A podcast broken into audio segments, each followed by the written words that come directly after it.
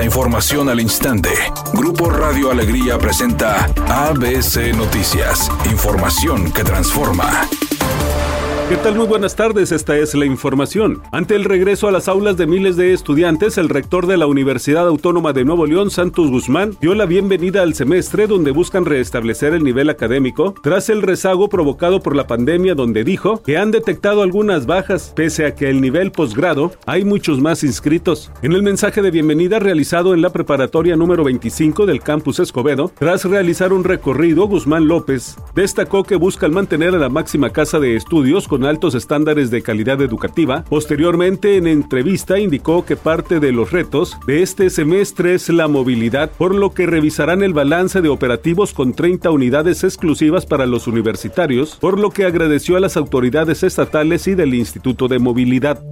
Un cortocircuito fue la causa del incendio registrado esta mañana en la estación Barranca del Muerto de la línea 7 del metro de la Ciudad de México. El reporte preliminar habla de al menos 24 personas intoxicadas. Los usuarios fueron evacuados por elementos de la Guardia Nacional y el servicio se mantiene suspendido por la espesa nube de humo en la zona de andenes. Algunas personas fueron trasladadas a hospitales particulares, otras más fueron atendidas en el lugar por paramédicos del sistema de transporte colectivo. Cabe señalar que con este este incidente ya suman ocho los eventos que se registran en el metro capitalino, por lo que la jefa de gobierno Claudia Sheinbaum presume que se trata de sabotajes. El primer accidente ocurrió el pasado 7 de enero cuando un tren dio alcance a otro que estaba estacionado con saldo de una joven muerta y decenas de heridos. Editorial ABC con Eduardo Garza. Los delitos de suplantación de identidad, invasión de terrenos y propiedades van en aumento aquí en el estado de Nuevo León. La fiscalía lo reconoce y dice que van a aumentar. No basta con reconocer el problema, hay que prevenirlo y atacarlo. Hasta hoy poner una denuncia por invasión de propiedad o suplantación de identidad es un trámite burocrático tardado y sin seguimiento de las autoridades.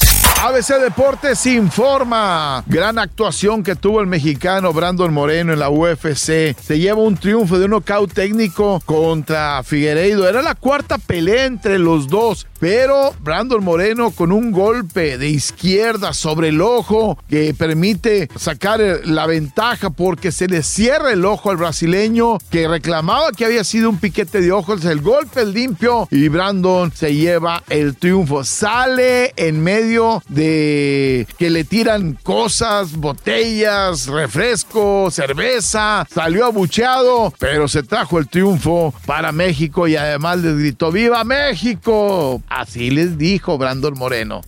La cantante Dulce María dijo que ella y sus compañeros del grupo RBD se reunirán por ahí de julio para iniciar con los ensayos de la gira del reencuentro. Darán pie a que cada uno termine sus proyectos y sobre todo a que Maite Perroni se convierta en mamá, esté con su pequeño y una vez recuperada se integre a trabajar juntos para cantarle de nuevamente a sus fans de toda Latinoamérica. Temperatura en Monterrey 15 grados centígrados. ABC Noticias, información que transforma.